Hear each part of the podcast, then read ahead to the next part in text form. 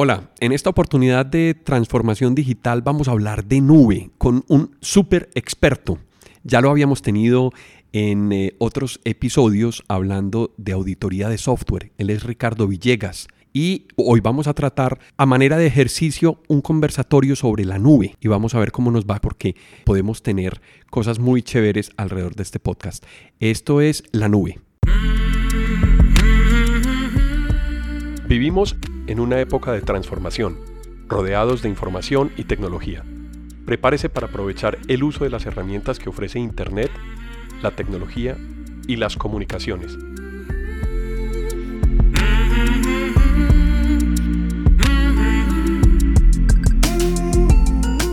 Conózcalas y aprenda cómo usarlas mejor. Bienvenidos.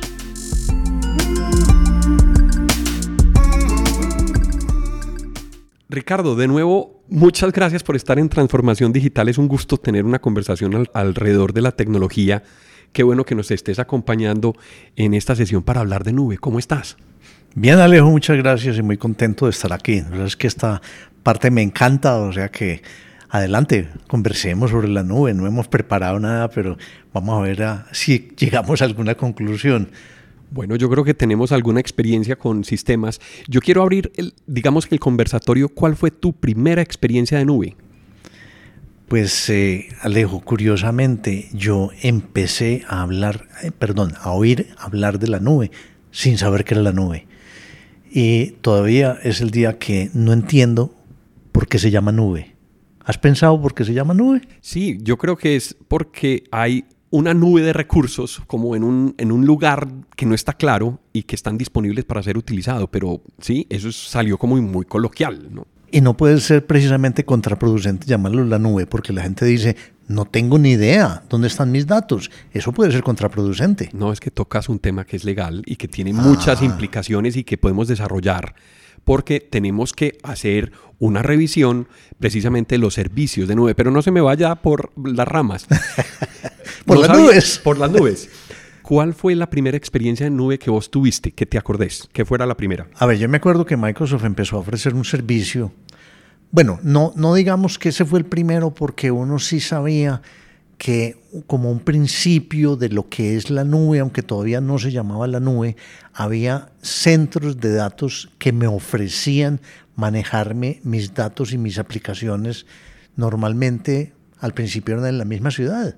Que yo podía contratar que alguien me manejara mis datos y yo me comunicara con ellos por canales dedicados muy costosos y cuando no existían ni Internet o los canales de Internet eran muy limitados, pues posiblemente esa manera de manejar mis datos por fuera en la nube pudiera ser una nube en otro barrio de mi ciudad, podía estar cerquita. Entonces, sí, hay empresas en muchas partes que empezaron a ofrecer ese servicio, pero después con la mejora de los canales ya eran en otra ciudad, centros de datos más grandes y posiblemente podían ofrecer eh, costos inferiores porque manejaban data centers, como los hemos conocido, mucho más grandes. ¿Qué pasó? Que con la masificación de Internet, la posibilidad de yo tener canales de comunicación de muy buena capacidad y a menor costo a cualquier parte del mundo, ya esos centros de cómputo no tenían que estar ni en mi barrio, ni en el vecino, ni en otra ciudad, sino en cualquier parte del mundo. Ni a la vuelta de la esquina. Ni a la vuelta de la esquina, sino en cualquier parte del mundo. Y uno de los primeros que yo recuerdo que empezó a ofrecer un servicio, llamémoslo en la nube, fue Microsoft.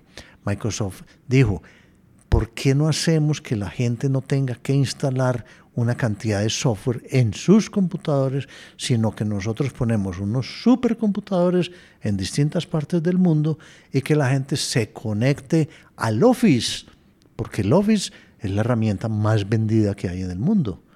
La mayoría de los ingresos de Microsoft en un principio que le hicieron crecer llegó, llegaron a representar hasta el 47-48% de sus ingresos. Puede que hoy no, pero el Office sigue siendo una herramienta que se volvió casi que un genérico, que todo el mundo la, la tiene y que muchas veces hasta la requiere. Porque si yo le voy a mandar una información a una entidad del gobierno que me obliga y la mando en un archivo Excel, perfecto, pero si la mando en otro archivo, así sea otra hoja de cálculo, muchas veces me la, me la rechazan. o sea, se volvió un estándar. No se vuelve operable. Exacto. Entonces Microsoft empezó a ofrecer el Office. en un sistema de suscripción. Ya venía manejando suscripción de licencias, pero no de suscripción de un uso de un producto en la nube, ya digamos en la nube, porque ya todo el mundo entiende que en la nube puede ser en la esquina o puede ser en, en, en la China o en, lejos de aquí o en Siberia. Ojalá no, pero bueno, ahora hablamos porque ojalá no. Sino que en otra parte donde realmente no era mi preocupación, ni la instalación del software, ni el mantenimiento, ni la actualización, ni el backup, sino que alguien me estaba ofreciendo ese servicio remotamente. ¿Qué tan remoto? A donde yo tuviera una llegada de un canal suficientemente, suficientemente bueno para manejar un Office a distancia. Y eso, y mucha gente, yo lo pregunto a veces en mis charlas, no se acuerda. ¿Cómo se llamaba eso, Alejandro? ¿Te acuerdas cómo se llamaba ese servicio? No tengo ni idea, no me acuerdo. BIPOS, Business Productivity Online System, y empezó con Office, únicamente el servicio de Office. Así empezó el servicio de venta de servicios de uso de software por suscripción de Microsoft. Se llamaba BIPOS. Y posteriormente a algún genio por allá se le ocurrió que ese, que ese nombre no era bueno y lo puso Office 365 cambiaron el nombre, hicieron publicidad, toda clase de preparativos, toda clase de lanzamientos del nuevo nombre, de brochures, de manuales, de todo, y hoy en día se arrepienten. ¿Por qué? Porque eso fue tal éxito para Microsoft que ya no solamente ofrecen el Office en la nube, sino que ofrecen prácticamente cualquier software. Y empezaron a ofrecer el Project y el Visio, después los servidores dentro de su infraestructura, que la base de datos SQL, y cuando se dieron cuenta, la gente se confunde todavía mucho porque le hablan de Office 365. Si yo me voy por la calle y paro 10 personas que más o menos pues, me sepan responder, y yo les pregunto, ¿qué es Office 365? Y me van a contestar, Office en la nube. Y Office 365 no es Office en la nube. La nube ya son muchas otras cosas. Vipos fue Office en la nube. Pero Office 365 es un servicio, una manera de licenciar software por suscripción que normalmente, aquí viene otra excepción, está instalado en computadores que pueden estar en otro país, pueden estar en Brasil, pueden estar en Irlanda, pueden estar en Estados Unidos o pueden estar en Hawái. Lo que pasa es que también ha, ha, evolucionado ese servicio de suscripción y muchas veces yo puedo comprar por Office 365 suscripciones de productos que los puedo instalar localmente en mi computador. Yo puedo comprar una suscripción de Office 365 de Office, pero yo instalar el Office en mi computador. Entonces fíjate que ha evolucionado mucho. ¿Gracias a qué? A la nube. Estamos hablando de qué época, la época de Vipos.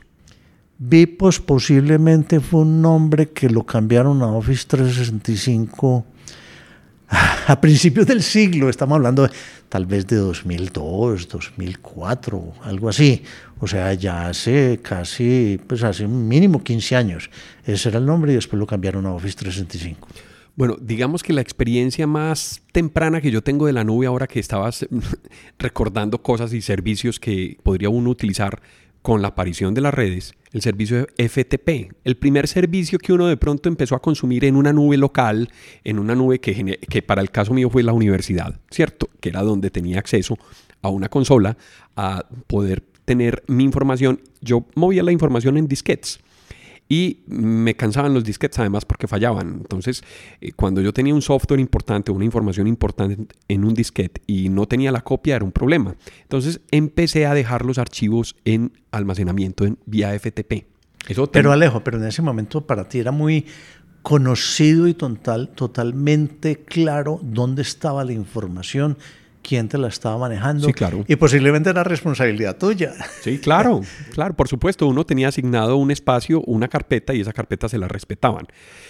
Haciendo la salvedad que dices, el primer servicio que yo ya utilicé en la nube fue eh, Hotmail, el servicio de correo electrónico, ah, donde ya sí empezó a tener. razón. Ya empieza uno a usar ya servicios de nube.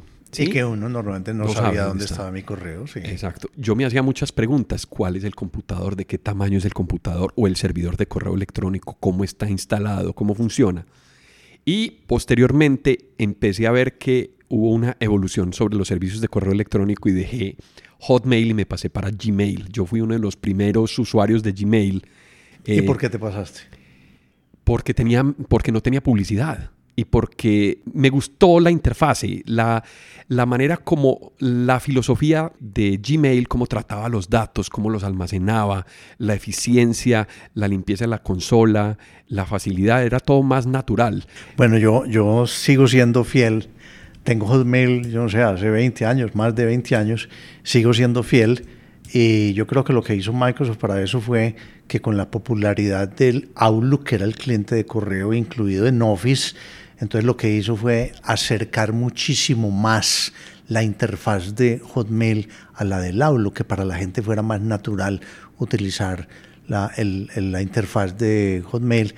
Y desafortunadamente, mm, digo yo, tal vez por conservador, por godo, por tradicionalista con mi cuenta de Hotmail, Microsoft, en ese mismo esfuerzo de asimilar lo mismo a Outlook, le cambió de nombre y ya no, yo no puedo abrir una cuenta de Hotmail sino una cuenta de Outlook. Y si yo quiero mi cuenta de Hotmail, la puedo hacer cambiar a Outlook, pero no quiero. no. y me la respetan. Tengo otra razón que de las que hablabas, que por qué me pasé, la capacidad. O sea, Hotmail tenía menor, menor capacidad que Gmail y eso me llamó mucho la atención porque siempre he estado muy a la vanguardia de ofrecer un espacio ilimitado.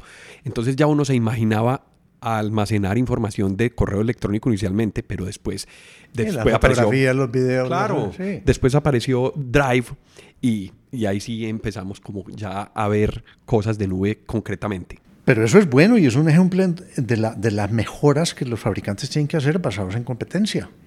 Eso Por es lo bueno de la competencia que está forzando a ambos a ofrecer más servicios, más capacidad, más eficiencia y menor costo.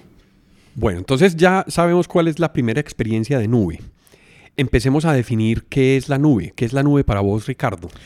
No, de nuevo, para mí la nube eh, se convierte en, en, oficialmente en la nube, o lo empecé a entender así, cuando un proveedor me ofrecía no solo almacenamiento, sino procesamiento en unos computadores que no tenían que estar a 50 metros de un cable coaxial, sino en cualquier parte del mundo.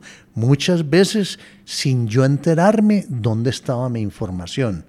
Y después viene no solamente el software como servicio, es decir, la posibilidad de yo tener mis eh, aplicaciones corriendo, sino mis datos, sino que empezaron a ofrecerme hardware, los computadores. No compren servidores. Señores, nosotros le ponemos los servidores en la nube Ahora sí utilicemos el término en la nube, que aunque no esté muy de acuerdo con él, pues todo el mundo lo entiende así. Entonces me están diciendo, yo le pongo el hardware en la nube, yo le pongo el software en la nube, yo le guardo sus datos en la nube, yo no yo no lo dejo que usted se preocupe porque se dañó una memoria, porque se dañó algún equipo, porque se cayó un disco, porque se cayó, eh, se dañó un software, porque salió una versión nueva, porque hay que parchar el software, hay que actualizarlo, salió una versión nueva.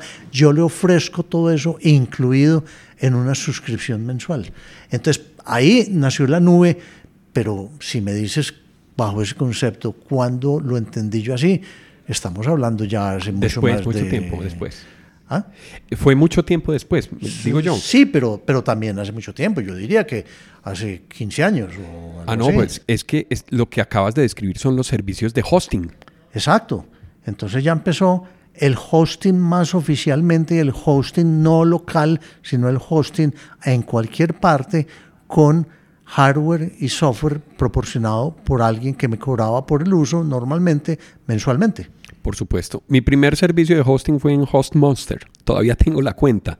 Eso existe todavía. Eso existe todavía. es una compañía muy grande. Usualmente lo utilizaba para registrar mis dominios o los dominios de mis clientes. Entonces yo le compraba los dominios y tuve que comprar una cuenta muy grande para poder gestionar los dominios. El uso que le doy en este momento es precisamente administrar los dominios. Es uno de los proveedores de administración de dominio. Pero tiene asociados también servicios de hosting de almacenamiento de sitios orientados a Linux. Esa es como mi, segunda experiencia en términos de nube. Tú definiste ahorita los servicios de hosting. ¿Qué, ¿Qué, se ofrecía inicialmente en esos servicios de hosting? ¿Capacidad de pronto en disco duro y procesamiento para, hacer, para publicar sitios web?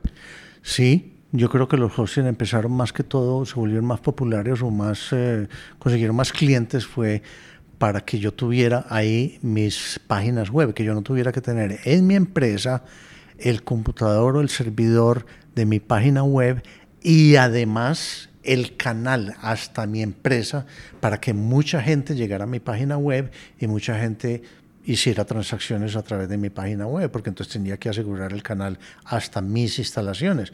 Mientras que yo en un hosting, ellos se encargaban de tener canales y el manejo, la administración de distintos proveedores de canales para que si era un sitio de mucha transacción o de mucha visita, no tuviera una lentitud o unas dificultades porque no tenía suficiente ancho de banda. Tocaste un punto muy importante que ya lo damos por hecho, porque ya los servicios de hosting son muy fácil, es muy fácil tomarlos, pero eh, devolviéndonos hacia atrás y complementando lo que estás diciendo, para yo publicar un servidor web hace 20 años, eh, alrededor del año 2000, teníamos que tener primero pagado el canal de internet con una buena capacidad. Segundo, tendríamos que tener un computador designado solamente para esa función, con unas funciones, además con equipos de UPS o de planta eléctrica para que el servicio pudiera estar disponible.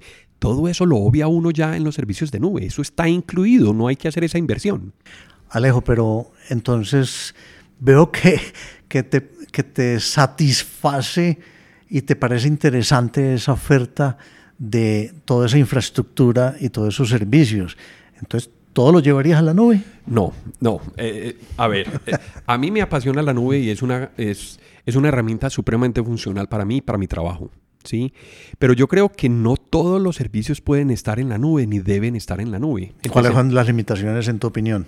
A ver, depende del uso. Si es, si es uso personal, tiene unas limitaciones y si es un uso empresarial o comercial, tiene otras limitaciones. Si es de uso personal, la limitación es que a mí me gusta, como gusto, tener mi información cerquita a mí.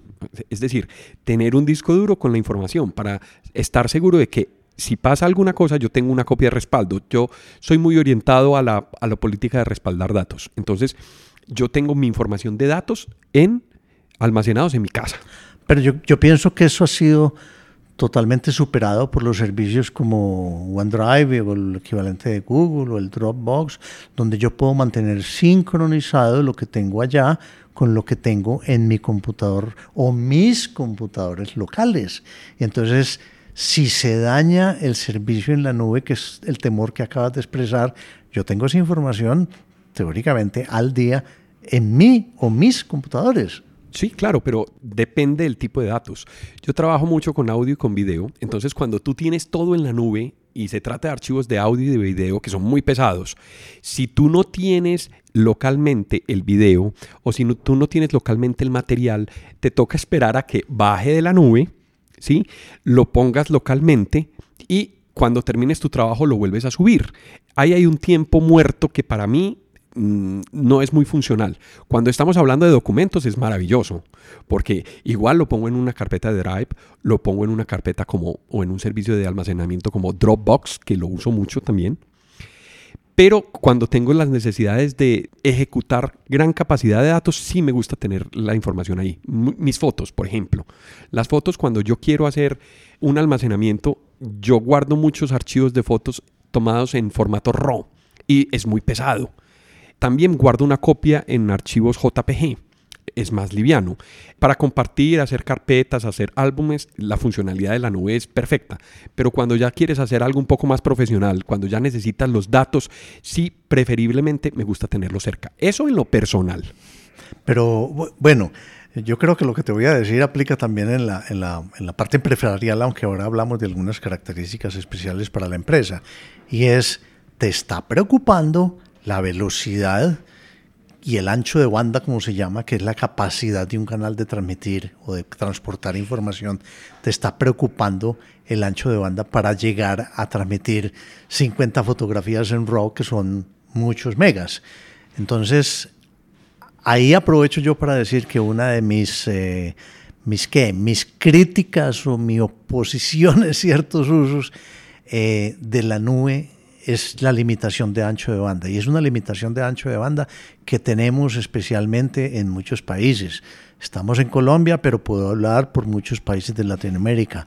Hay países que tienen mejor servicio de Internet que nosotros en Colombia, pero hay otros que no, no lo tienen y es todavía más grave esa limitación.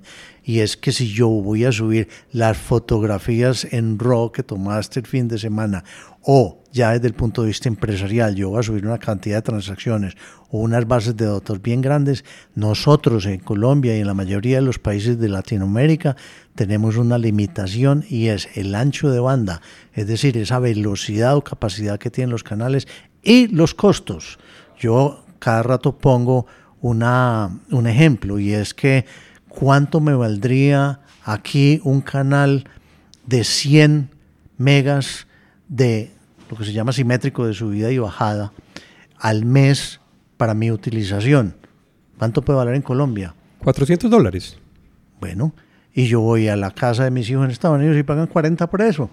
Correcto. Y perfecto, y les funciona perfecto. Entonces, el costo del Internet y los anchos de banda disponibles eh, son muy limitados, son muy limitados y eso hace que en muchos casos yo aconseje a empresas ciertas aplicaciones, cierto uso que requiere mucha transmisión de datos, no se haga por la nube, se siga manejando localmente o se busque una optimización de las aplicaciones donde yo tenga menos tráfico y utilice la nube, la nube más como almacenamiento que como la totalidad de los datos y todos los procesos en la nube.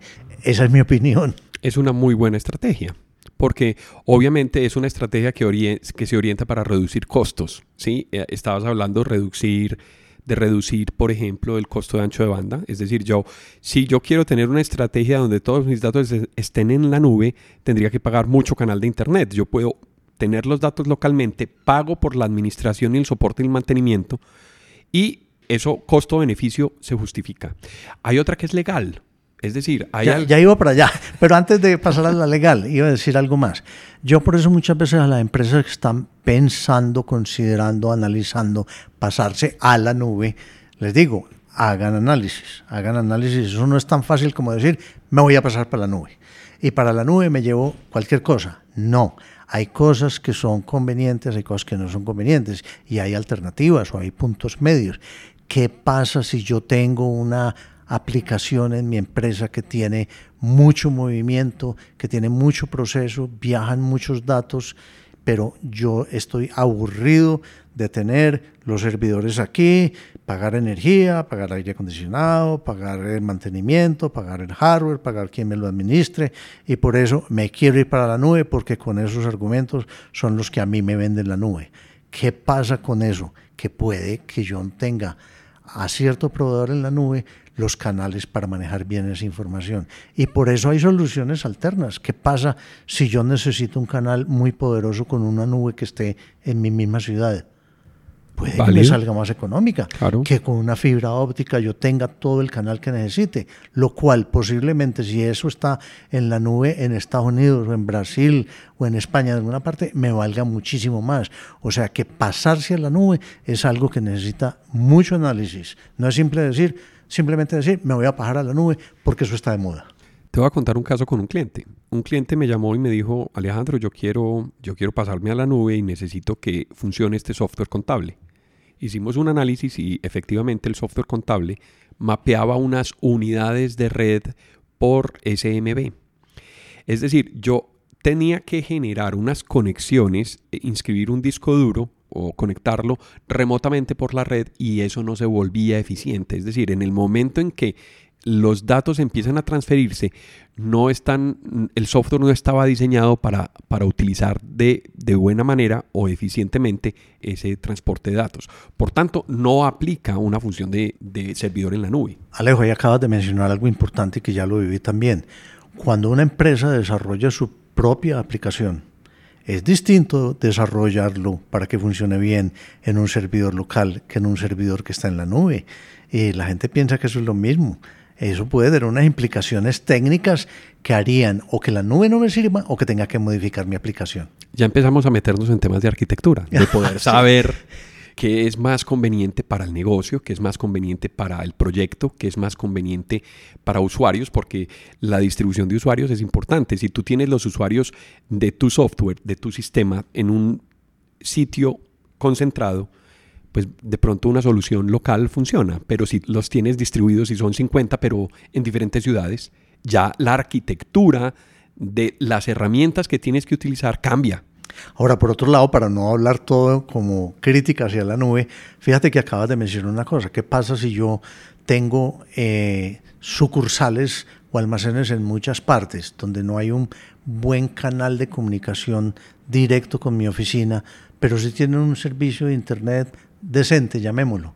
Ahí puede que la nube sea una solución que permita correr en forma distribuida aplicaciones y con una arquitectura que posiblemente sin la nube no se hubiera podido. O sea que también tiene unas ventajas. Tiene muchísimas ventajas. Yo le veo más ventajas que desventajas, Ricardo. No sé si estarás con, de acuerdo conmigo. Eh, depende, porque ya lo hemos dicho, depende de la aplicación, depende de lo que yo tenga que subir a la nube, depende de los canales que tenga disponibles, depende de los costos. Yo digo que la nube no es una panacea, no es todo hermoso. Tiene restricciones, tiene dificultades, tiene cosas en contra y que por eso cualquier decisión de pasar datos, almacenamiento y procesos a la nube tiene que ser bien estudiada. Hay que hacer por lo menos un pequeño análisis del listado de cosas que se deben hacer para poder elegir las mejores herramientas. Ricardo, te propongo que hagamos un ejercicio. ¿Cuáles son los hitos más importantes que a tu criterio ha tenido la nube en lo que recuerdes. Ya hablamos de un inicio, que fueron, digamos que, el génesis de la nube. Los servicios que posteriormente se, empezaron a convertir en la nube. Pero cuando hablas, además del Office 365, ¿cuándo empiezas a verle potencial a la nube y con qué productos? Lo que pasa, Alejo, es que como productos, tal vez Office 365 fue de los primeros. Y ya después otros fabricantes empezaron a ofrecer sus productos como suscripción y hoy en día la gran mayoría de los productores de software están yendo hacia el modelo de tener el proceso de su software en la nube por razones de economía, por razones técnicas y por otra muy poderosa para controlar la piratería. Esa fue una de las principales razones por las cuales Microsoft se metió tan duro con tanta publicidad, con tanta oferta, con tanta variedad de servicios en la nube para poder controlar la piratería. Y fíjate que hoy hay fabricantes como Adobe, que ya no ofrecen sino por suscripción. Y es precisamente la posibilidad de controlar más la piratería. Ahora, yo pienso que hay dos jugadores, puede que haya hay un tercero o cuarto, muy importantes en el tema de la nube, que, es, que son Amazon, bueno, yo diría que tres, Amazon, Google y Microsoft. Yo diría que son los tres jugadores más importantes y se proliferó el tema de oferta de servicio de nube por toda parte. Aquí a Latinoamérica nos llega mucha oferta de data centers que ofrecen hosting y ofrecen servicios de nube en la Florida. ¿Por qué? Porque los, nuestros países, nuestras conexiones de cable submarino, conexiones de Internet, casi todos entran por la Florida. Entonces hay más eficiencia. Pero ya hay servicios que ofrecen pues nube en España, en Irlanda, en Brasil. Francia. En, en Francia. Bueno, mencioné Brasil, aunque Brasil apenas hace poco se tuvo una comunicación directa. Antes para llegar a Brasil teníamos alta velocidad, teníamos que pasar por la Florida.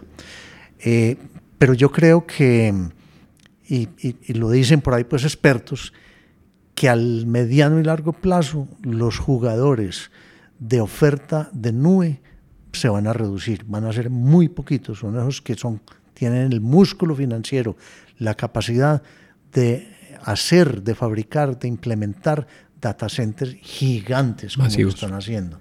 Y ahí están Google, Amazon y Microsoft. El mismo IBM pienso que se ha quedado atrás o le interesa es para sus clientes, no como una oferta pública. Eso veo yo en este momento. Bueno, Ricardo, y hablando de las nubes, mencionaste Amazon Web Services, mencionaste Google y mencionaste Microsoft. ¿Qué diferencias ves filosóficas, filosóficas entre cada uno de los oferentes de servicios de nube? Yo pienso que no es muy distinta la filosofía de la oferta y que Microsoft tal vez empezó distinto, pero se ha empezado a, a unificar en su oferta y a parecerse más a los otros. Los otros empezaron más abiertos, a ofrecerte más servicios. De acuerdo. Sin marca prácticamente. Microsoft empezó con su marca. Hoy en día tú puedes alquilar espacio en, en, la infraestructura de Microsoft a través de lo que llamamos, lo que se conoce como Azure, puedes alquilar eh, capacidad de cómputo con Oracle, con SAP, con Linux, con cosas que hace unos años no nos imaginábamos. O sea, eso forzó, la competencia forzó. Yo pienso que Microsoft se vio forzada a ofrecer todo eso. O sea, hoy en día yo no noto muchas diferencias. Ya puede entrar uno en detalles técnicos dependiendo de la aplicación y de otro tema, que en ese sí yo pienso que de pronto Microsoft va a tener un poquito de ventaja, y es en la parte legal, que ahora enseguida la hablamos. Bueno, enseguida hablamos de lo legal, Ricardo, porque yo me quiero concentrar en este momento en la filosofía. Yo veo a Google con una filosofía de nube desde sus inicios. Es decir, cuando Google empieza a consolidarse como mejor buscador y empieza a desarrollar una estrategia alrededor de correo electrónico donde por mucho tiempo, inclusive hoy, tiene suscripción de usuarios de correo electrónico para cuentas de correo gratuitas. Eso generó un ecosistema muy poderoso para, para poder incubar todas sus soluciones que vinieron más adelante. Eh, yo a, a, Google lo veo con una filosofía desde sus inicios muy orientados a la nube. Yo diría que sería el más puro en ofrecer servicios de nube. Sí, tal vez fue el que empezó más abierto. Desde un principio, así lo dije. Ellos empezaron más abierto y Microsoft no. Pero Microsoft ha sido forzado a tener una apertura que sorprende si miramos cómo era su filosofía, anteriormente. Hablando de Amazon Web Services, que me parece que es un jugador supremamente poderoso, con, unas, con unos dientes muy afilados para Microsoft. y lo que pasa es que tiene detrás algo que vende y es el nombre. La, tienda. Claro. La tienda. De hecho, yo creo que la filosofía de Amazon está más orientada a migrar la infraestructura que hay local y hacerla legada, es decir, que yo pueda convertir mucho más fácil el esquema de data center para yo operarlo a la nube, distinto, a distinto a Google. Google no tiene esa filosofía. Ya le toca sacar servicios y hay máquinas virtuales y hay oferta de cómputo en la nube, pero no, no las tiene tan desarrolladas como herramientas que tiene directamente Amazon Web Services para yo poder coger mi computador servidor de mi empresa, hacerle unos aditamentos y subirlo a la nube y hacer el cambio de la operación de uno local a la nube de una manera muy rápida. Alejo, como para mí es supremamente difícil ocultarlo, mi opinión muchas veces está sesgada hacia Microsoft porque con eso es con lo que he venido trabajando y conozco más hace 30 años. Yo no sé, porque no conozco mucho y me vas a contar eso, los detalles de la oferta que tenga Amazon Web Services o Google. Apenas ayer vi que Microsoft estaba empezando a ofrecer servidores dedicados para una empresa eh, a través de Azure, porque antes eran servidores compartidos, así tuvieran máquinas virtuales dedicadas. ¿Eso lo tiene Google y Amazon? Sí, lo tiene Amazon, sé que lo tiene. Es decir, yo puedo comprar obviamente una capacidad en un volumen muy grande porque Amazon Web Services, para poder acceder a ese servicio tienes que comprar un set de rack muy grande. Es decir, unas unidades de rack ubicadas en un lugar físico que ya sí tú puedes conocer, ya sí tú puedes detectar y lo tiene desde el principio. Lo tiene desde el principio. Pero que le dedica un servidor a un cliente. Sí, un cliente. Claro que sí. Y yo puedo disponer de ese hardware como yo, como a mí me plazca. Ese servicio lo tiene Amazon desde hace mucho tiempo. Google no sé si lo tenga. Yo la, la, nube más desconocida para mí en términos de cómputo es, es, Google. Y Microsoft empezó, digamos que a hacerle contrapeso a la oferta que tenía Amazon Web Services y lo veo con un músculo comercial obviamente asociado a todo el ecosistema de software que tiene Microsoft, es decir, sus bases de datos, por ejemplo, que para el tema empresarial es clave sus sistemas operativos que también tienen un, peso muy fuerte, ¿sí? Y pueden ofrecer un valor, digamos que de combo, digamos que de producto empaquetado muchísimo más bajo que otros competidores. Claro. ¿Sí? Entonces, ese mercado natural de todos los productos que vienen legados de sistemas operativos Microsoft, además de las bases de datos Microsoft, obviamente eso es un mercado natural para la nube de Azure, lo veo así.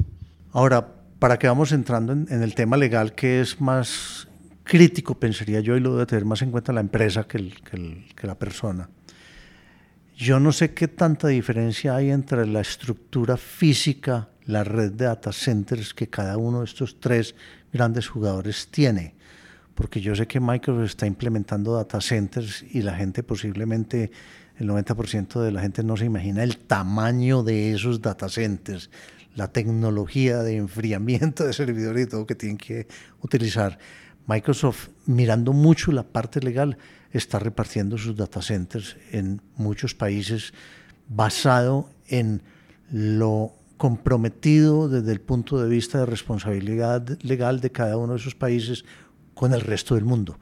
Yo no sé si Google y Amazon también está haciendo eso, porque entrando a la parte legal, pues el temor de mucha gente todavía es, bueno, ¿y mis datos dónde están? ¿Y mis datos qué tan seguros están? ¿Y mis datos si se pierden qué pasa? ¿Quién responde por ellos?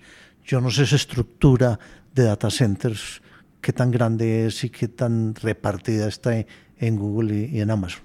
Google es más como de nube, no, no tenemos una muy buena información donde nos localicen físicamente los, los servicios.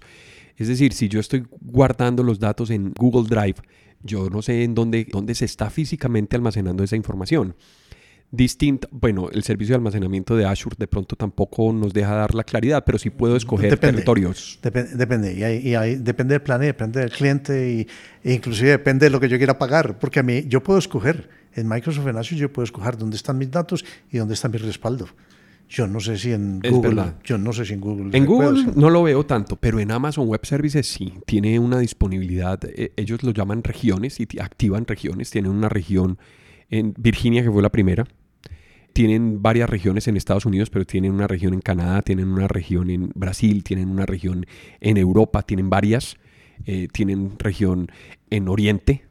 Entonces yo creo que eh, uno de los de las estrategias de masificación de la nube fue precisamente legal, la que tú dices.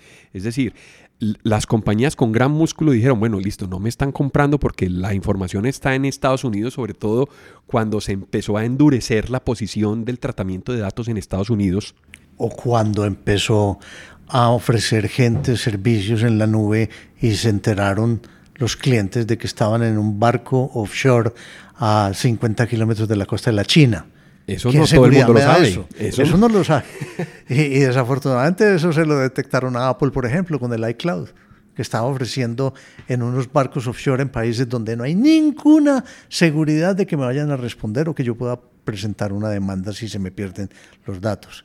Yo creo que es el momento en que hablemos de la, de la parte empresarial. A una empresa le interesa no solamente la seguridad de sus datos, la agilidad de, de crecimiento en caso de que yo lo necesite, la seguridad del hardware que me están ofreciendo, la, los, los, los, contratos que yo firme, la responsabilidad del el que me está ofreciendo el servicio. Las certificaciones. Las certificaciones, porque ahora, especialmente el, el, eh, en la industria financiera o en, el, o en las empresas del gremio financiero, tienen muchas restricciones. Muchas veces no pueden. Por lo menos en Colombia está prohibido tener eh, información financiera almacenada en servicios que no estén en ciertos países que estén con unas certificaciones y con unos pactos o acuerdos de responsabilidad, responsabilidad con Colombia. Y eso es un tema que mucha gente desconoce. Cuando vayan a seleccionar o pensar en un servicio de nube, piensen qué responsabilidad del manejo de los datos le está dando el proveedor. Y el día que tengan un accidente de que se perdieron o que se filtró una información, ¿quién me va a responder por eso? Si los datos yo no tengo ni idea dónde estoy, pues no sé si va a poder reclamar. Pero si yo sé que los datos están en Bulgaria, posiblemente allá no tengo nada que hacer para reclamar. Y por eso las certificaciones, muchas de esas certificaciones son que obligan a los proveedores a dar toda esa información, a tener toda la seguridad de que el cliente no va a perder su información. Hay dos cosas que debemos resaltar en ese punto. Una es la técnica, que es precisamente la localización de la información, y la otra es la legal.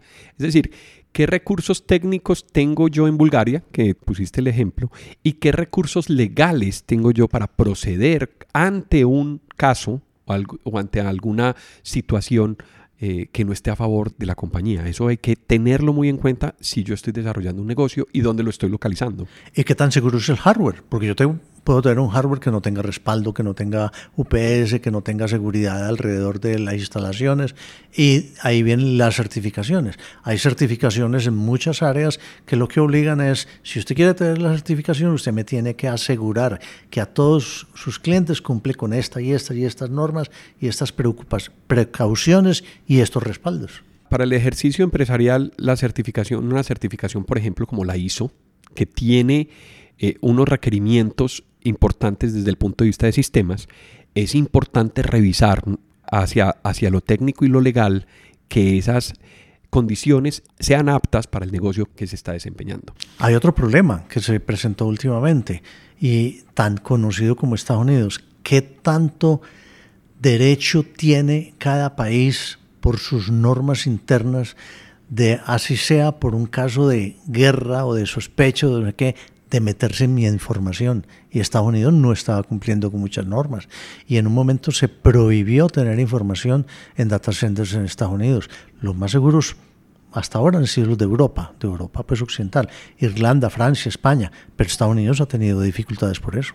Por supuesto, y en procesos también de certificación, por ejemplo, yo veo yo me imagino Microsoft, tú nos dirás más de, la nube de Azure y de los servicios de nube de, Microsoft. Yo soy mucho más conocedor de la nube de, Amazon Web Services, pero la cantidad de certificaciones que tiene Amazon Web Services es un listado que van de lo técnico a lo legal y en muchos casos se, se, confunde cuál es lo técnico y cuál es lo legal porque una, un lado tiene necesidades del otro. No, igual Alejandro, Microsoft se ha tenido que preocupar por obtener y obtener certificaciones y sobre todo para, yo diría que puede que no haya sido muy muy, muy conocido, pero les tocó recuperar una imagen de seguridad.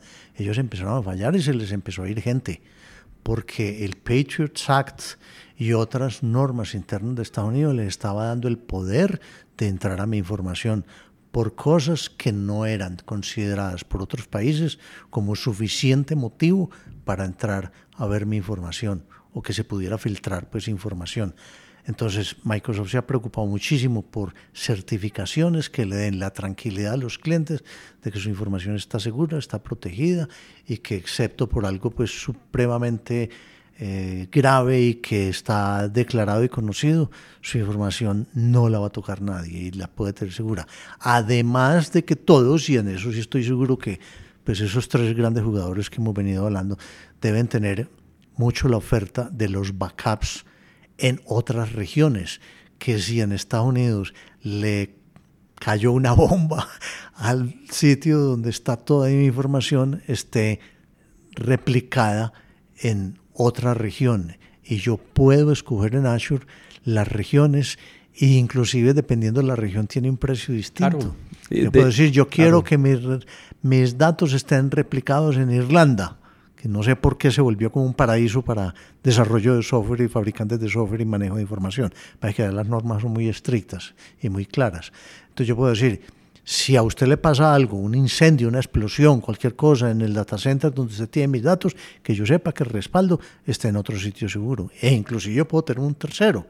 A eso ha llegado la oferta que han tenido que hacer los fabricantes para que muchas empresas celosas de sus datos, temerosas de un accidente, temerosas de una guerra, temerosas de una huelga, de un, desastre natural. De un desastre natural, de un tsunami, se me vayan a perder mis datos. O sea, volvemos a lo mismo. Cualquier consideración de subir datos, procesos a la nube, necesita mucho análisis de muchos detalles que llevamos un rato hablando de una cantidad de detalles. Sí, yo por eso a mí me gusta tener las foticos localmente en mi, en, en mi casa, obviamente tengo copias en la nube porque también pueden fallar los sistemas de almacenamiento que tengo en mi casa. Es decir, Ahí te pueden robar el computador. Claro, y, claro, y se puede haber una inundación o se puede quemar por un rayo el equipo. Entonces, obviamente, uno tiene que empezar a, ten- a- a organizar como con todas las cartas que yo tengo para jugar, cómo voy a poner y cómo voy a distribuir la información.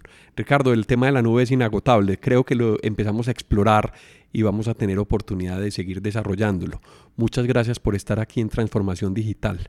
Con mucho gusto, Alejo. Yo creo que el tema de la nube es muy amplio porque, como lo dijimos, empezó simplemente con un almacenamiento de datos con los famosos GTP, pero ya hay muchísimos servicios en la nube. Pues el servicio no solamente del almacenamiento, sino del procesamiento, el servicio de infraestructura en la nube y seguramente lo trataremos conjuntamente con otras aplicaciones o con otros aspectos. Para dejar un capítulo mencionado, no mencionamos las apps de los celulares inteligentes. Y eso es territorio de nube. Alejo, ya te lo había propuesto de que hay que hablar de mucha parte, de la parte técnica, legal y de utilización de celulares y de iPads y de todo eso que tienen sus implicaciones. Espero que, espero que pueda colaborar para que hablemos de eso porque es muy entretenido hablar de todo esto. Yo estoy seguro que sí, Ricardo. Estoy seguro de que sí. Nos vas a ayudar muchísimo y aquí te vamos a tener. Esta es tu casa también, entonces ahora hablaremos de todos esos temas que vienen. Gracias, Muchas gracias por estar por no- con nosotros. Muchas gracias a Ricardo. A ustedes recuerden que pueden dejarnos comentarios en el podcast. Por favor, escríbanos. Díganos qué les gusta, qué no les gusta del podcast. Díganos, por favor, qué quieren escuchar. Tienen a muchos temas, tienen muchos expertos aquí que ya pueden elegir y nos pueden dar su posición y su información y su conocimiento alrededor de estos temas. En el día de hoy tuvimos a Ricardo Villegas. Yo soy Alejandro Peláez y esto fue Transformación Digital. Hasta pronto.